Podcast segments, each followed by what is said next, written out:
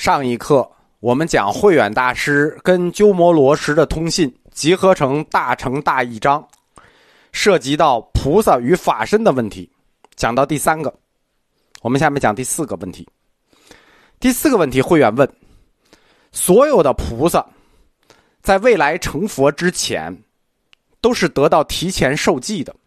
所谓提前受记，就是佛对未来做了预言，比如弥勒菩萨。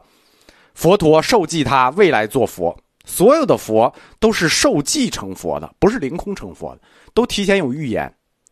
既然佛陀已经为未来做出了承诺，那么这个修行还有价值吗？那么达到这最后的果位又有什么意义呢？这实际是我们个中国人的想法，就是我们中国人觉得。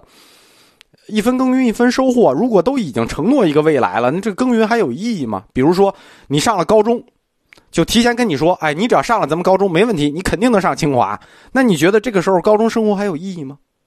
慧远问的这个问题也是，既然菩萨成佛都是提前受记的，说你将来肯定成佛，那么这种修行有什么价值，有什么意义？这是一个中国式的考虑啊。第五个问题。如果佛是有神通的，和有感应能力的，因为我们求佛嘛，佛有感应，感应完了之后就用神通帮助我们，对吧？不然你求佛干什么？佛能感应到你的心愿，并且用他的神通力满足你的心愿，所以你求佛，对吧？如果佛有神通和感应能力，比如佛叫什么神通？六通嘛。举一简单例子，天眼通、他心通。如果他有这个六通的能力，那么一定要有物质基础。因为天眼通、他心通是有真实存在做支撑的，佛他得有真实存在才能有这个通。什么意思呢？法身不是有形的，法身没有物质基础。如果照佛佛经的说法，法身是无形的，没有物质基础。那他如何实现这个通？比如天眼通，那那个眼在哪儿呢？天眼那个眼在哪儿了？你法身的天眼在哪儿？天耳通，那法身的天耳，那耳朵长在哪儿？法身没有形，天眼天耳在哪儿？既然没有，那如何来实现神通？如果佛要实现他的神通，就必须显示自身的存在性。法身如何体现自己物质的这一面？我觉得慧远真的不要再问下去了。第六个问题，《法华经》讲会三归一。《法华经》我们讲过多次啊，这是中国佛经里头宗教色彩最重的，对中国佛教意义也最大的，就是它有一个特殊，它在所有佛经里有一个特殊的身位。它讲的是会三归一，就是三成变一成，小成大成，最后都变佛成。小成的果报可以转换成大成果报。为什么要读《法华经》啊？你本来是小成的阿罗汉果，你转小向大，可以从小成的阿罗汉果转向大成的果位佛果。小乘的阿罗汉转向大乘之后，也可以受记成佛。但是慧远说，《法华经》说这个事儿不靠谱。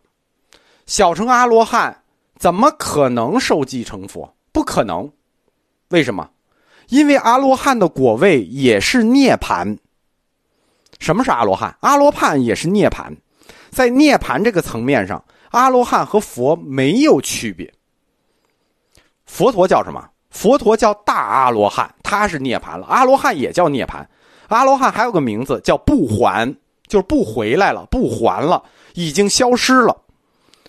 什么才能修到阿罗汉？彻底摆脱了因果的束缚，就修到阿罗汉，就不还了，就涅槃了。因果都摆脱了，都已经涅槃了。阿罗汉他在哪儿？他怎么修？他修什么？他怎么可能从涅槃的基础上再修一次、再次成佛呢？所以说，《法华经》给这个逻辑，慧远说不对。从《法华经》的小成果位没法转向大成果位，没有理论的可能性。慧远的这一刀捅在《法华经》身上了，我求求慧远了，你不要再问了，真的，你还得问就不行，他还得问。这是第六个问题。第七个问题，慧远问。我们在修行大乘禅法的时候，观想念佛也好，念佛三昧也好，这两种禅法我实际讲过啊，就是佛现前力。你在观想念佛的时候可以看见佛，念佛三昧的时候佛现前力，你看见佛了。那么这个看见的佛，是不是我们意念的产物？是我精神的产物？如果是，请鸠摩罗什老师回答：我看到的佛是不是虚幻的？如果不是，请鸠摩老师呃鸠摩罗什老师回答：这是佛陀神通的结果吗？我们看到的佛到底是真的还不是真的？请鸠摩罗什老师回答。那就慧远就是不把大乘中观打死的不算晚啊。第八个问题，佛在秽土，就是我们这个娑婆世界，给我们凡夫讲法的时候，我们能看见叫应身。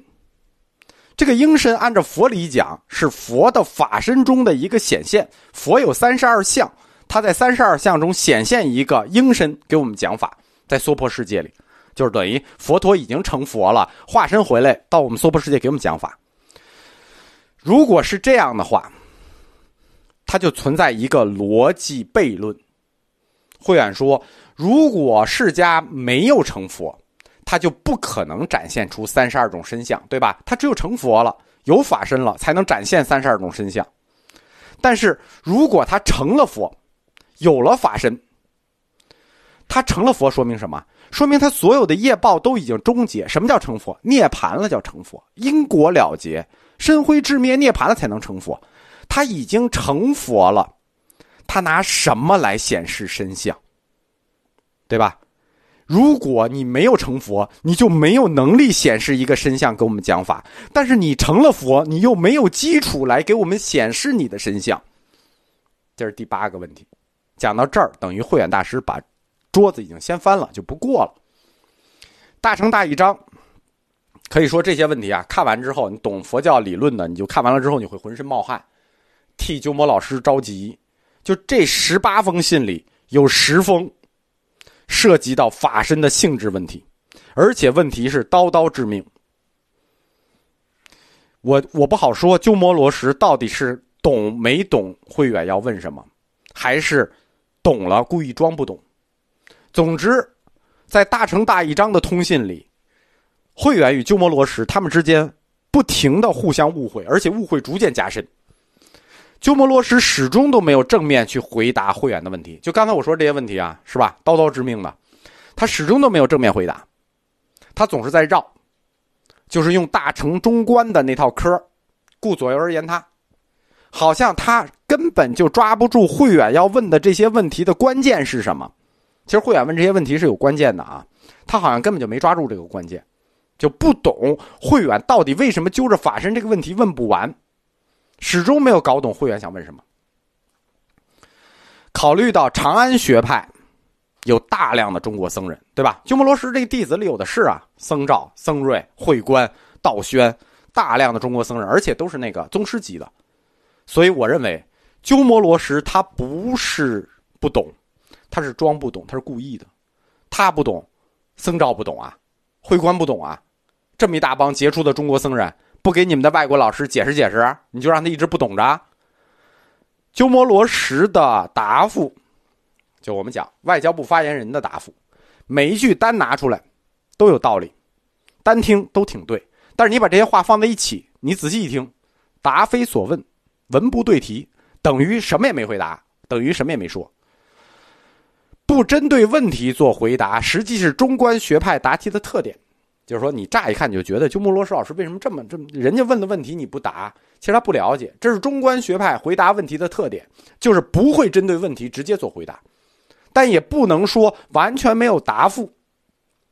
每次鸠摩罗什老师都会罗列一些自己的观点，包括自己的理论，但是他这个理论呢，在不同问题下前后又有冲突。显然，慧远大师对鸠摩罗什的这种答复是根本不满意。那对应付谁呢？对吧？大家都是懂行的，你应付外人行，你你老百姓来问你蒙他行。我们都是内行，都是懂行的，而且看过大乘大义章就知道，你谁看谁也不满意。所以会员总是在下一封信里继续去追问法身的问题，他换一个角度又去问法身最终到底是哪种要素构成的？慧远为什么死追着法身这个问题不放呢？我们下一课讲。